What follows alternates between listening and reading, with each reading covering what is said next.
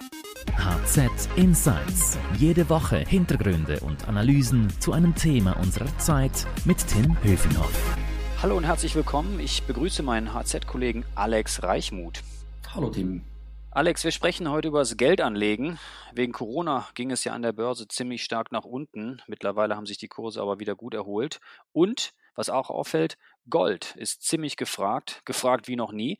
Worauf müssen Anleger in diesen Zeiten eigentlich achten? Äh, wo gibt es eigentlich die besten Rendite? Und äh, da möchte ich gerne mit dir drüber sprechen. Du bist Invest-Redaktor und Experte auf dem Gebiet. Alex, fangen wir mal mit dem Gold an. Zuletzt ist Gold ja wieder sehr begehrt. Was spricht eigentlich für Gold? Ja, Gold hat natürlich immer die Rolle des sicheren Hafens, also ein fester Wert, der nicht einfach verfallen kann, genießt von daher mehr Vertrauen als irgendwelches Papiergeld oder Aktien oder Zertifikate, das ja alles wertlos werden kann. Beim Gold, zumindest wenn man es physisch besitzt, kann man also nicht irgendeinen Schuldner haben, der insolvent werden kann. Und darum verhält sich der Goldpreis eben auch meist invers also umgekehrt zur Entwicklung an Börsen, also als von Aktien und Wertpapieren. Immer dann, wenn Krise ist an den Aktienmärkten, dann geht eben der Goldpreis in die Höhe. Und von daher ist Gold im Portfolio eine Absicherung gegen die Stürme an den Märkten. Man kauft also Gold, empfehlenswert sind da einige Prozent im Portfolio oder wenn man besonders ruhig schlafen will, dann kann es auch ein bisschen mehr sein. Ich weiß, es gibt super Goldbugs, also Leute, die totale Goldfans sind und die schwören auf Gold, aber es gibt auch Leute, die sagen, nee, hör mir auf mit, mit Gold, da will ich nichts mit zu tun haben. Was spricht denn gegen Gold? Ja, Gold ist zwar eine sichere Wertanlage, also man hat da einen sicheren Wert im Portfolio, aber es wirft natürlich keine Rendite ab, hat keine Zinsen. Also es dient mehr der Absicherung. Wenn man da wirklich damit Gewinn erzielen will, dann müsste man auf steigenden Goldpreis hoffen. Aber der Goldpreis ist jetzt äh, schon sehr hoch und das Risiko ist groß, dass man dann, wenn man dann gekauft hat, dass das irgendwann wieder runterkommt, insbesondere dann, wenn es der Wirtschaft wieder besser läuft. Also da ist das, das Risiko groß, dass man Geld verlieren kann, wenn man jetzt die Goldreserven aufstockt. Ja, du hast es ja gerade schon erwähnt mit dem Goldpreis. Kürzlich hatten wir in Franken jedenfalls gerechnet einen Goldrekord. Warum ist das äh, dazu gekommen, zu diesem Rekord? Genau, also Mitte Mai ist der Preis auf über 55.000 Franken für das Kilo Gold gestiegen, zumindest in äh, Schweizer Franken war das ein Rekord. Der bisherige Rekord war von 2011. Und treibend haben da natürlich die Ängste gewirkt, dass es zu einer Inflation kommt, dass die Notenbanken zu viel Geld in das System pumpen könnten, dass das Währungssystem zusammenbrechen könnte etc. Und konkret angetrieben hat die Preise eben auch Zahlen, dass die wirtschaftliche Erholung doch etwas schleppender vorankommt als angenommen und dass damit auch die Zinsen tief bleiben oder noch tiefer fallen könnten. Es gab da konkret auch die Erwartung, dass die amerikanische Notenbank ebenfalls zu Negativzinsen greifen könnte. Das war ja beim Goldpreis ganz interessant. Also als Corona ausbrach, äh, reagierte der Goldpreis erstmal gar nicht so richtig und dann umso mehr. Äh, was glaubst du, wie geht es weiter mit dem Goldpreis? Werden wir weitere Rekorde sehen? Ja, wenn man das so genau wüsste, dann könnte man natürlich reich werden. Ja, Aber, dann könnte man auf Gold setzen sofort. genau, ja. Vermutlich wird der Goldpreis noch eine Weile lang hoch bleiben, weil die Krise ja auch nicht so schnell vorübergeht. Und Analysten der UBS mindestens, die sind überzeugt, dass Gold sogar noch zunehmend gefragt sein wird zur Absicherung des Vermögens, aber es kann eben auch, wie man das gesehen hat, große Bewegungen geben. So ist zum Beispiel der Goldpreis ganz zu Beginn der Corona-Krise äh, sehr rasch abgestürzt, förmlich, vorübergehend natürlich weil die Besitzer, da, die brauchten da, viele Besitzer brauchten da Liquidität und die mussten darum sehr schnell Gold verkaufen. Also man kann sich nicht darauf verlassen, wo sich der Goldpreis hin entwickelt. Okay, verstehe ich. Jetzt bin ich vielleicht jemand, der doch Interesse daran hat, äh, Gold zu kaufen. Wie und wo kauft man denn eigentlich am besten Gold? Als Barren, als Münze oder als ETF, also als Exchange Traded Funds? Was, was sind da deine Einschätzungen? Ja, es gibt im Moment einen richtigen Run in dieser Krise auf physisches Gold, also auf Barren oder auf Münzen auch. Und das Ganze wurde dann auch knapp, weil die die Lieferketten gleichzeitig unterbrochen waren oder mindestens gestört waren. Also die Goldminen haben nicht richtig gearbeitet. Die Goldraffinerien, die vor allem in Tessin angesiedelt sind, die waren wegen Corona zeitweise lahmgelegt mit den Transporten. Da haben wir das auch, äh, insbesondere weil da die Flugzeuge am Boden sind. Also diese große Nachfrage liegt daran, dass physisches Gold im Depot eben, also physisches Gold im Depot eben besonders ruhig schlafen lässt. Man hat dann wirklich die Gewissheit, dass man es nicht mit mit irgendwie Papiergold zu tun hat, wo dann irgendein Emittent insolvent werden kann. Allerdings, man kann es auch so machen, dass man eben ETFs kauft, also börsengehandelte Goldfonds. Das sind eine, ist eine Alternative zu physischem Gold, weil es bei den Gold-ETFs so ist, dass man vor Verlusten geschützt ist, falls der Emittent Konkurs gehen sollte dass man das, so, den Rohstoff noch hat, oder? So ist das gemeint, genau, oder? Richtig, also dass man wirklich ja. noch da das in den Händen hat, wenn da alles Bach abgehen sollte. Bei den Bauern und bei den Münzen äh, zahlt man, äh, das muss man wissen, einen Aufpreis und es stellt sich dann natürlich die Frage, wo man das Gold aufbewahrt. Auch das kostet wieder in irgendeinem Depot oder so. Und äh, jetzt physisches Gold oder auch eben diese ETFs, die kann man bei einer Bank kaufen, Bauern und Münzen natürlich auch bei einem Goldhändler.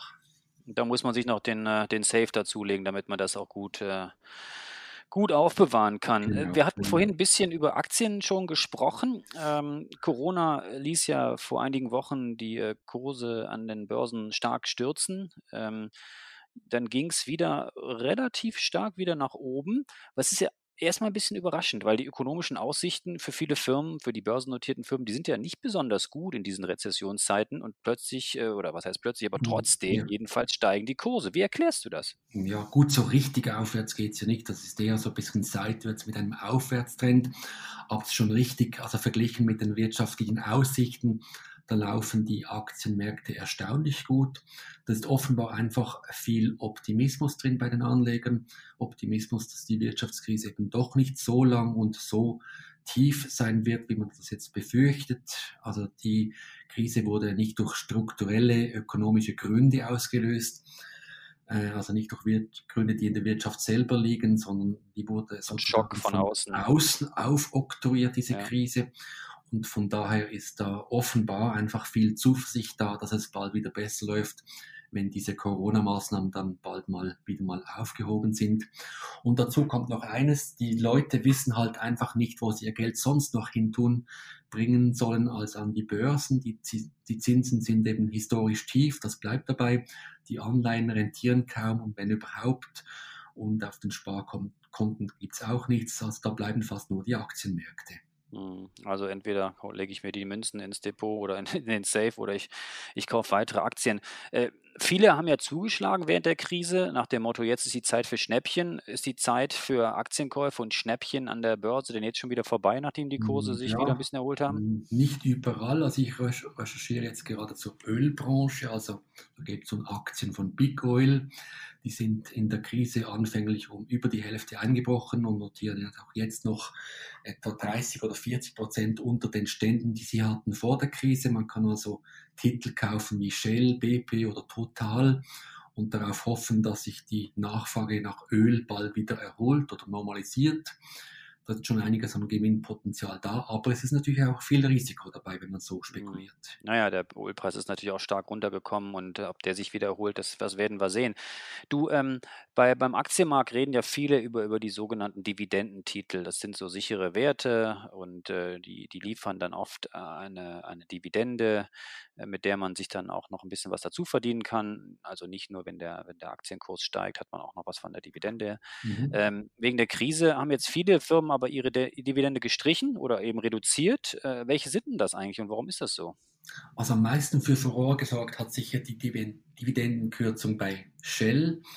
Minus zwei Drittel dieses Jahr. Das ist besonders darum aufsehenerregend, weil der Ölkonzern seit dem Zweiten Weltkrieg die Dividende noch nie gekürzt hat. Und äh, es gibt ja viele Anleger, die halten gerade diese Öltitel vor allem wegen der Dividende. Dann gibt mhm. es weitere große internationale Firmen, die da mit Dividendenkürzungen oder Streichungen aufgefallen sind. Also ich denke mal zum Beispiel Adidas oder Heineken. Es gibt auch, gibt's auch Werte aus der Schweiz? Auch in der Schweiz gibt es welche, äh, viele Firmen, die das gemacht haben. Valora, Galida, Feintool, Alcon, Mikron etc. Und dann haben auch einige Banken auf Geheiß der FINMA übrigens vorerst nur die Hälfte der Dividende ausgezahlt. Das ist etwa die Credit Suisse, die UBS oder Julius Baer. Und dort sollen dann die Aktionäre im vierten Quartal entscheiden, ob es dann auch noch die zweite Hälfte der Dividenden gibt. Mhm. Also da müssen wir noch abwarten, welche Folgen die Krise da hat. Äh, wo gibt es denn noch Dividende? Ja, es gibt schon einige Dividendenperlen, wobei man muss aufpassen, die besten Dividendenzahler, das sind nicht unbedingt die, die einfach jetzt äh, rein rechnerisch die höchste Dividendenrendite haben, sondern sind vielmehr diejenigen Unternehmen, die konstant über viele Jahre eine gute Dividende bezahlen, die also konstant da sind. Also einige Beispiele zu nennen, der Versicherungskonzern Swiss Life gehört sicher dazu mit 6,9% Dividendenrendite dann eine Cembra Money Bank mit 4,3 Prozent, eine Bank von Tobel 4,7 Prozent, dann zum Beispiel der Zementkonzern Konzern Lafarge Holcim 5,0 Prozent oder das Immobilienunternehmen Alreal mit 4,1 Prozent. Mhm. Das sind ja noch ganz ansehnliche, ganz ansehnliche Zahlen. Sag mal, wenn wir den Blick jetzt ein bisschen weiten, äh, was gibt es denn jetzt so für Trends in unserer neuen Post-Corona-Welt mhm. sozusagen, ja. die aus Geldanlegersicht jetzt besonders relevant sind? Also welche Trends kann man jetzt setzen, ähm, die jetzt vielleicht neu sind oder welche Trends haben sich vielleicht auch verstärkt? Also es gibt natürlich den großen Trend, dass natürlich zu den Überfliegen alle diese Unternehmen gehören, die jetzt in der Krise irgendwie profitiert haben oder von denen man annehmen kann, dass sie profitieren werden. Da kann man speziell auf diese setzen. Wobei man muss eben aufpassen, dass viele dieser Titel schon teuer sind, dass man das also nicht einfach zu spät kommt. Ich denke jetzt mal ein paar Beispiele. Äh, alles, was mit Online-Einkäufen zu tun hat, also eine Amazon zum Beispiel, mhm. oder Online-Kommunikation, das sind die altbekannten Google, Facebook, YouTube oder Zoom. Mhm. Genau finden Sie natürlich auch alles, was mit Biowissenschaft oder Diagnostik zu tun hat. Man kann auch auf Kreditkartenfirmen setzen, weil ja jetzt kaum einer mehr mit Bargeld bezahlt. Bargeld ist nicht mehr gefragt, ja. Zahlt man eher mit Karte, ja. Also Visa oder Mastercard. Und man kann natürlich auch noch ganz eine andere Strategie verfolgen. Man kann gezielt auf diejenigen Firmen setzen, die jetzt am meisten verloren haben in der Krise, gemäß der These, dass die am meisten gewinnen, die am meisten getaucht sind. Da kann man, wie gesagt, etwa auf die Ölbranche setzen, aber das ist mhm. natürlich eine riskante Strategie, bewusst auf die Verlierer zu setzen. Das, das klingt äh, riskant. Mhm. Äh, sage mal, wenn wir über ein anderes Thema noch sprechen, jetzt vielleicht zum Abschluss, äh, langfristiger Vermögensaufbau, da ist natürlich ganz wichtig die 3a-Fonds. Die sind ja sehr beliebt und wir haben ja in der Handelszeitung kürzlich eine, eine große exklusive Analyse und Studie gemacht zum Thema. Was sind eigentlich da die Erkenntnisse bezüglich der 3a-Fonds? Also die wichtigste Erkenntnis ist, dass die Digitalisierung auch jetzt hier Einzug hält. Es drängen Anbieter auf den Markt, über die das 3A-Fondssparen jetzt rein digital möglich ist. Also da braucht es einige Klicks oder eben einige Wishes auf dem Handy. Äh, das genügt, um dann seine Altersvorsorge zu organisieren. Was wichtig ist, dass diese Angebote auch ziemlich viel günstiger sind als traditionelles Fondssparen weil dort die happigen Gebühren nicht so verlangt werden, dass die haben ja oft einen Großteil der Gewinne wieder weggefressen. Ja, Jetzt gerade im März hat die Zürcher Kantonalbank ihr Digitalangebot Frankly lanciert. Da kann man per Handy zwischen acht verschiedenen Swiss Kantonfonds auswählen. Und daneben gibt es zum Beispiel die Angebote der Startups Viac und Descartes. Hm, du hast das ja sehr genau analysiert, dieses Thema und äh, auch in der Handelszeitung viele verschiedene Anbieter überprüft und getestet. Äh, worauf müssen denn die Anleger genau achten, wenn sie sich jetzt für solche Angebote vielleicht verstärkt interessieren? Ja, schon vor allem auf die Kosten. Also nur schon ein Prozent mehr oder weniger Gebühren pro Jahr.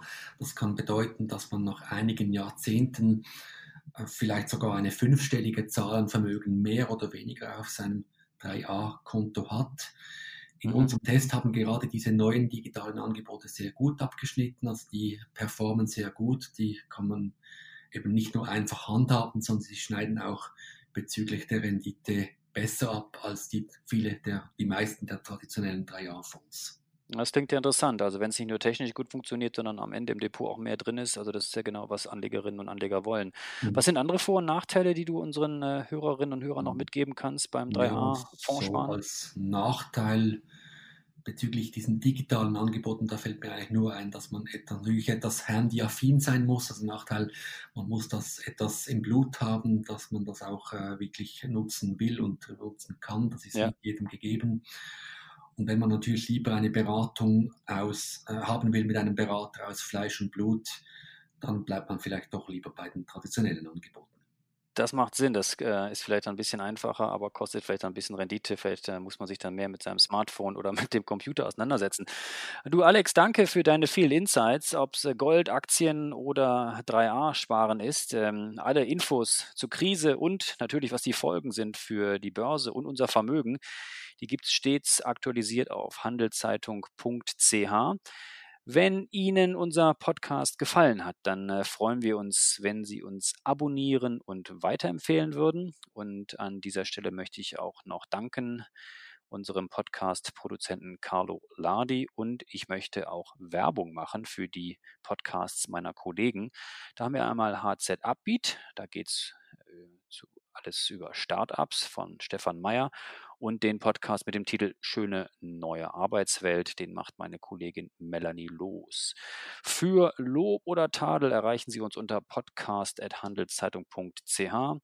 Merci fürs Zuhören. Ciao, bleiben Sie gesund. Bis zum nächsten Mal. Alex, danke dir nochmal und bis dahin. Tschüss, Tim. HZ Insights